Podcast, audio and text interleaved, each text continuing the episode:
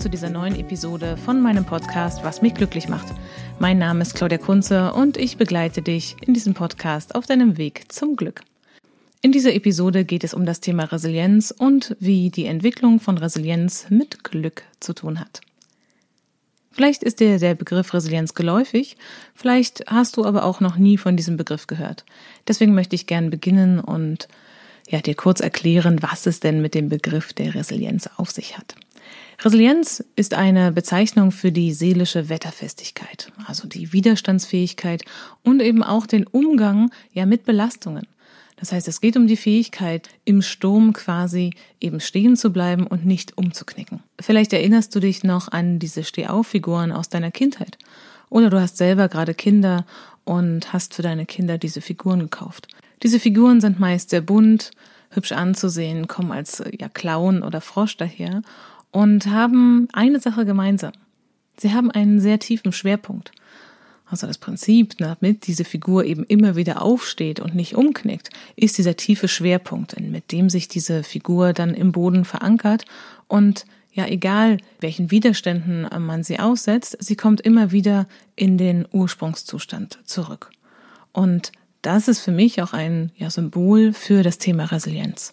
Das heißt, es geht um eine Belastbarkeit, um eine Widerstandsfähigkeit, dass wir so stabil sind wie ein Bambus im Wind und in Belastungssituationen, in Krisen, ja, unter Hochbelastung oder sehr langfristiger Belastung einfach stabil bleiben. Und Resilienz ist eben diese seelische Wetterfestigkeit, diese Stabilität, dieser tiefe Schwerpunkt, der dann dazu führt, im Alltag stabil zu bleiben, auch wenn wir uns vielleicht in widrigen Rahmenbedingungen befinden. Und genau darum geht es in dieser Episode von dem Podcast. Das Resilienzkonzept ist ein Konzept, was Mut macht. Ein Konzept, was dir Kraft gibt, wenn du gerade in einer Krise steckst oder wenn du in der Vergangenheit häufiger Krisen erlebt hast. Und den Begriff der Krise können wir hier sehr weit verstehen. Grundsätzlich kann man sagen, dass die Grundausstattung an Resilienz bis zum 30. Lebensjahr dir mitgegeben wird. Und ja, vielleicht sagst du jetzt, ja toll, das sind ja gute Nachrichten. Ich bin jetzt über 30 Jahre alt, was mache ich denn jetzt? Also das Tolle dabei ist, dass wir Resilienz eben bis zum letzten Atemzug entwickeln können. Das heißt, bis zum 30. Lebensjahr haben wir eben diesen Grundstock, diese Grundausstattung an Resilienz, die wir mitbekommen haben und ja in unserem äh, Setting, in dem wir groß geworden sind, eben ja erlernt haben. Und dann kann man eben von dort aus tatsächlich bis zum letzten Atemzug sich weiterentwickeln. Insofern kann es sein, dass das Level, auf dem du heute beginnst, vielleicht bei 20 Prozent liegt. Vielleicht liegst du aber auch schon bei 80 Prozent.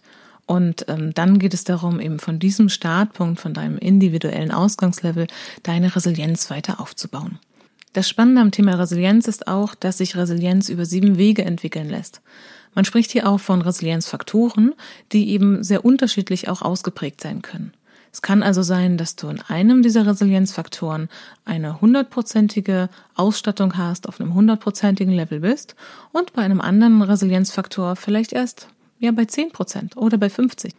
Insofern haben wir es mit einem sehr komplexen Zusammenspiel dieser einzelnen Resilienzfaktoren zu tun. Und es kann lohnend sein, an der einen oder anderen Stelle zu arbeiten und eben dort deine Resilienz weiter aufzubauen. Gewissermaßen startest du also bei jedem der sieben Resilienzfaktoren an deinem ganz individuellen Punkt. Der erste der sieben Resilienzfaktoren ist Achtsamkeit. Was bedeutet nun Achtsamkeit? Achtsamkeit bedeutet, dass ich das, was geschieht, annehme. Ich beobachte das, was da ist und versuche die Bewertungen herauszunehmen. Ich schaue mir also das, was in meinem Körper, in meinem Geist, als Gedanken, Gefühlen oder Empfindungen sich zeigt. Ich versuche das nur wahrzunehmen, ohne es zu bewerten. Und wenn ich Bewertungen beobachte oder Gedanken beobachte, dann versuche ich auch diese Gedanken nur zu beobachten. Das klingt ein bisschen merkwürdig, aber tatsächlich entstehen Probleme und Stress oft dadurch, dass wir die Wahrnehmung, die es in uns gibt, eben nicht ausschließlich nur beobachten, sondern dass wir einen Gedanken oder eine Bewertung darauf packen und das macht dann im Prinzip den Stress aus. Auch wenn wir in einer Entspannungsübung zum Beispiel Gedanken wahrnehmen, dann empfinden wir sie manchmal als störend. Und in dem Moment, wo wir sie als störend empfinden, in dem Moment, stört uns eigentlich nicht der Gedanke als solches, sondern die Bewertung. Also es stört uns, es soll weg, ich hätte gerne etwas anderes. Und im Achtsamkeitstraining schauen wir uns das, was da ist, ausschließlich an. In diesem Podcast gibt es auch eine eigene Folge zum Thema Achtsamkeit. Wenn du darüber also mehr wissen möchtest, dann kannst du dir diese Episode anhören. Der zweite Resilienzfaktor ist Akzeptanz. Akzeptanz wird oft damit verwechselt, dass ich ja die Dinge, die mir geschehen, dass ich die gut finden soll, dass ich sie toll finden muss und äh, ja auch die größten Dramen ähm, ja dann einfach reframe und sage, ja, ist doch kein Problem, dass ich jetzt das gebrochene Bein habe. Darum geht es hier nicht. Beim Thema Akzeptanz geht es darum, dass ich das annehme, was da ist. Ich muss es also nicht toll finden, sondern es geht erstmal darum, ja nur anzuerkennen, dass es so ist, wie es ist. Ich kann es ja auch nicht ändern. Wenn das Bein gebrochen ist, ist das Bein gebrochen. Wenn der Zeh gebrochen ist und du auf dem 66 Sehenweg nicht weiter wandern kannst, dann ist er eben gebrochen. Und was dann im zweiten Schritt daraus folgt, ist tatsächlich eben der zweite Schritt. Also es geht darum anzuerkennen, ja, ich habe diese Diagnose. Ja, ich habe dieses kritische Lebensereignis erlebt. Ja, ich hatte diesen Unfall. Ja, ich bin wütend und ich bin traurig oder ich bin enttäuscht. Und dieses Annehmen ist der erste Schritt, um später eben auch in die Veränderung zu gehen, wenn man denn das möchte. Der dritte Resilienzfaktor ist die Zukunftsorientierung oder Handlungsorientierung. Dabei geht es vor allem darum, dass wir den Blick nach vorn auf das Ziel richten. Also, wo möchte ich gerne hin? Was soll in der Zukunft anders laufen als vielleicht in der Vergangenheit oder jetzt in der Gegenwart? Mit der Zukunftsorientierung ist nicht gemeint, dass ich die Vergangenheit ignoriere und nur nach vorne schaue. Das ist nicht der Punkt, sondern es geht darum, die Vergangenheit zu würdigen, aber eben auch nicht darin stecken zu bleiben. Ich nehme die Erfahrungen aus der Vergangenheit an, auch jede Krise und die ja, Learnings, die ich daraus entwickelt habe und entwickle daraus eben wertvolle Ressourcen, die ich auch für meine Zukunft nutzen kann. Dieses Anschauen üben wir auch im Achtsamkeitstraining, dass wir alles das, was geschieht, annehmen, weil es ja eh nicht zu ändern ist. Beim Thema der Zukunfts- und Handlungsorientierung geht es darum, anzuerkennen, dass Krisen auch immer wieder kommen werden. Das Leben steckt voller Krisen und Veränderungen und so kann jede selbst erlebte Krise, jede Schwierigkeit im Leben, jeder Widerstand, dem du begegnet bist, eine wertvolle Ressource sein. Und das erkennen wir mit dem ja, Resilienzfaktor Zukunftsorientierung an. Weiterhin geht es darum, auch Handlungsmöglichkeiten zu entdecken. Und die gibt es eben auch in den ausweglosesten Situationen. Für Menschen ist es schwierig, wenn sie das Gefühl haben, nicht handlungsfähig zu sein. Insofern ist eben genau diese Handlungsorientierung, also die Fähigkeit, in belastenden Situationen Lösungsansätze zu finden, eine ganz wichtige Ressource für das Thema Resilienz und seelische Wetterfestigkeit. Denn nur so kann ich ja aktiv werden oder kann vielleicht meine Haltung ändern. Weil es gibt ja tatsächlich Situationen, die man nicht verändern kann. Also wenn der Zug auf der Strecke von Berlin nach München stecken bleibt und ja, wir vielleicht 38 Grad draußen haben und die Klimaanlage ausfällt und es auch keine Getränke mehr gibt und es sehr warm wird, dann kommst du da einfach aus diesem Zug nicht raus. Also ich gebe zu, es ist nicht die schönste Erfahrung und es ist auch ein, ja, ein reales Beispiel. Das ist mir auch schon mal passiert. Und dann ist halt die Frage, was kannst du tun? Was kannst du machen in dieser Situation? Und dann kann man sich reinsteigern in alle möglichen Gedanken und Horrorszenarien oder man, ja, man schaut halt, welche ja, Lösungsansätze es gibt, welche, welche Veränderungen vielleicht auch in dem Ausweglosen möglich sind. Und das kann eben ganz klein sein oder manchmal auch einfach nur unsere Haltung. Also wenn ich Sachen im Außen nicht verändern kann, kann ich immer meine innere Haltung dazu ändern. Um die Sache mit der Bewertung und dem Umgang mit ausweglosen Situationen wird es auch in einer späteren Folge in diesem Podcast gehen. Der vierte Resilienzfaktor ist Optimismus. Optimismus, ja, kennst du vielleicht aus diesem klassischen Beispiel, ist das Glas halb leer oder halb voll. Und es geht beim Thema Optimismus auch darum, dass Menschen, die resilient sind, eben schauen, was sie aus dieser Situation lernen können. Also, was ist der Wert, den ich aus dieser auch sehr unangenehmen Situationen vielleicht schöpfen kann. Und ich versuche im Prinzip ja jede Lernchance oder überhaupt jede Entwicklungschance in dem zu sehen, was passiert. Vielleicht ist das auch ein ja, kleiner Impuls ähm, für dich und deinen Kopf. Der fünfte Resilienzfaktor bei dieser Einleitung in das Thema Resilienz, seelische Wetterfestigkeit und Resilienzfaktoren ist die Netzwerkorientierung. Netzwerkorientierung bedeutet, dass resiliente Menschen eben sich Unterstützung suchen. Das heißt, wenn etwas schwierig wird, ziehe ich mich nicht zurück und breche den Kontakt ab und gehe in die Isolation, sondern ich gehe aktiv auf andere Menschen zu und hole mir Unterstützung. Also ich löse meine Probleme nicht allein oder ja, ziehe mich zurück, sondern schaue in meinem aktuellen sozialen Umfeld, wer mich unterstützen kann. Und wenn es in meinem aktuellen sozialen Netzwerk niemanden gibt, dann befrage ich Experten oder suche mir jemanden über das Internet oder in der Nachbarschaft, der mir dabei helfen kann. Netzwerkorientierung ist der fünfte Resilienzfaktor. Auch dazu gibt es später noch eine weitere Episode. Der sechste Resilienzfaktor ist das Thema Selbstregulation. Selbstregulation wird auch Emotionsregulation genannt und hier spielen auch Entspannungsübungen eine Rolle. Es geht also darum, dass eben resiliente Menschen alle Gefühle, die sie haben, wahrnehmen, aber dort nicht verhaftet bleiben, sondern möglichst schnell wieder ins Gleichgewicht zurückkehren. Selbstregulation bedeutet nicht, dass man sich über nichts mehr aufregt oder ohne jegliche Gefühlsregung durchs Leben geht.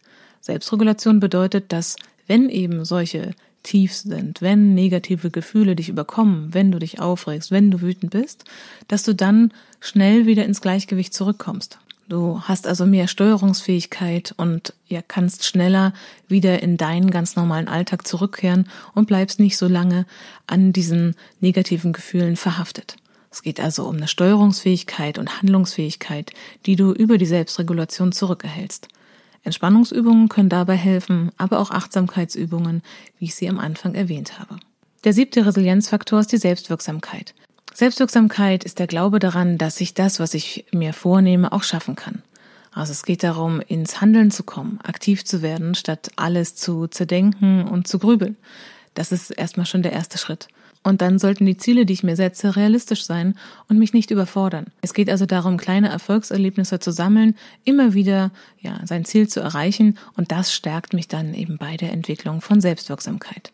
Wenn ich mir hingegen Ziele setze, die mich regelmäßig überfordern oder an denen ich nur scheitern kann, dann gehe ich in die Abwärtsspirale und sammle immer mehr Misserfolgserlebnisse und damit sinkt meine Selbstwirksamkeit. Das war so eine kleine Einführung in das Thema Resilienz und die sieben Resilienzfaktoren. Als kleine Zusammenfassung nenne ich jetzt noch einmal die sieben Resilienzfaktoren. Einmal haben wir die Achtsamkeit, Akzeptanz, Zukunftsorientierung, Optimismus, Netzwerkorientierung, Selbstregulation und Selbstwirksamkeit.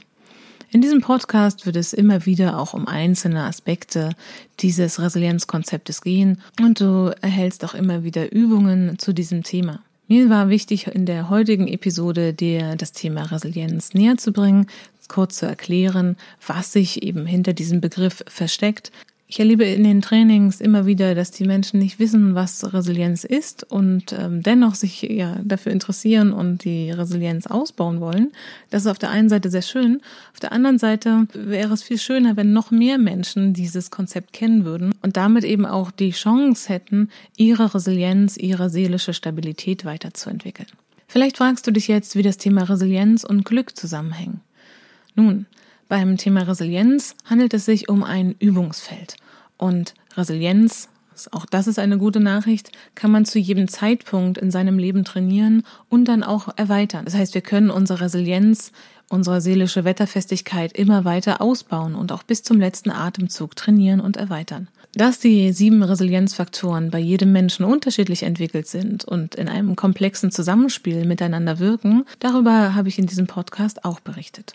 Ein wichtiger Punkt, den wir aus dem Resilienzkonzept lernen können und für das Thema Glück übertragen können, ist eben, dass es Krisen braucht, dass es schwierige Situationen braucht, damit ich Resilienz entwickeln kann.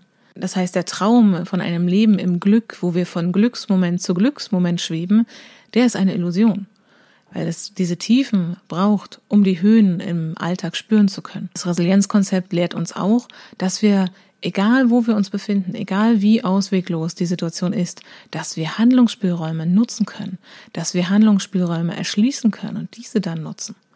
Und dass es eben wichtig ist, nicht passiv zu warten, was passiert und ob mich jemand versorgt und gut für mich sorgt, wie wir auch in der Episode zum Thema Wertschätzung gehört haben, sondern aktiv zu werden, etwas zu tun.